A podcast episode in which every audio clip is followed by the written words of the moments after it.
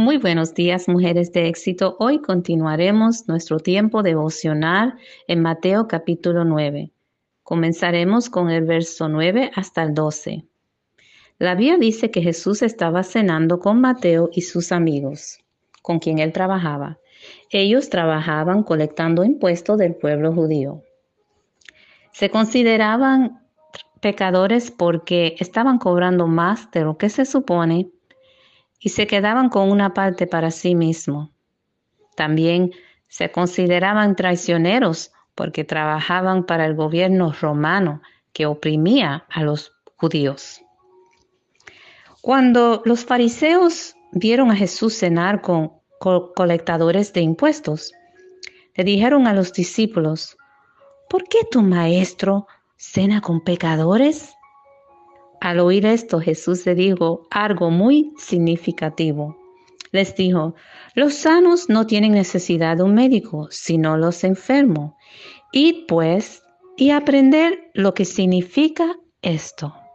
Misericordia quiero y no sacrificio. Porque no he venido a llamar a justos, sino a pecadores arrepentimiento. Jesús estaba haciendo referencia al libro de Oseas capítulo 6, donde Dios trata con su pueblo por falta de conocerlo. En el libro de Oseas dice, ¿qué haré contigo, Efraín? ¿Qué haré contigo, Judá? El amor que ustedes me tienen es como la neblina de la mañana, como rocío de madrugada, que temprano se desaparece. Lo que quiero es que ustedes me amen y no que me hagan sacrificios, que me reconozcan como Dios y que no me hagan holocaustos.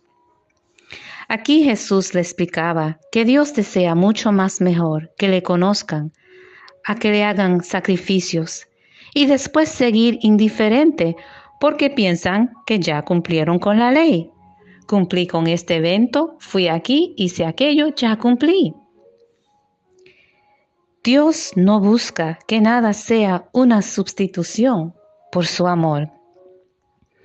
Cuando uno pasa tiempo con una persona, uno pasa tiempo hablando, pasa tiempo saliendo con esa persona, cenando, llega un punto en que sí le coge cariño porque ha aprendido y ha conversado de esa persona. Jesús es muy específico con sus palabras. Aquí él trató con dos clases de personas. Dios trató con los pecadores con misericordia y ellos se arrepintieron, recibieron perdón. Imagínense, estaban cenando y hablando con Jesús y en esas conversaciones llegaron a conocer la misericordia de Dios. Llegaron, llegaron a, a experimentar el amor que fluía de él. También trató con los fariseos porque su religiosidad no le permitía ver la misericordia de Dios. Los dos necesitaban conocer a Dios, tanto el religioso como el pecador. Los pecadores por su corazón pecaminoso. Los religiosos porque no entendían la misericordia de Dios ni el amor de Dios que quería sanar corazones. Amada Dios, hoy nos dice que Él desea que le amemos. Imagínese eso, Dios busca que le amemos simplemente amarlo y conocer de Él, pasar tiempo hablando con Dios y conocer la misericordia y el amor que fluye de Él. ¿Sabes qué? Por la grande misericordia de Dios, hoy el libro de Mateo es el primer libro del Nuevo Testamento que podemos leer. La misericordia y el amor de Dios es grande.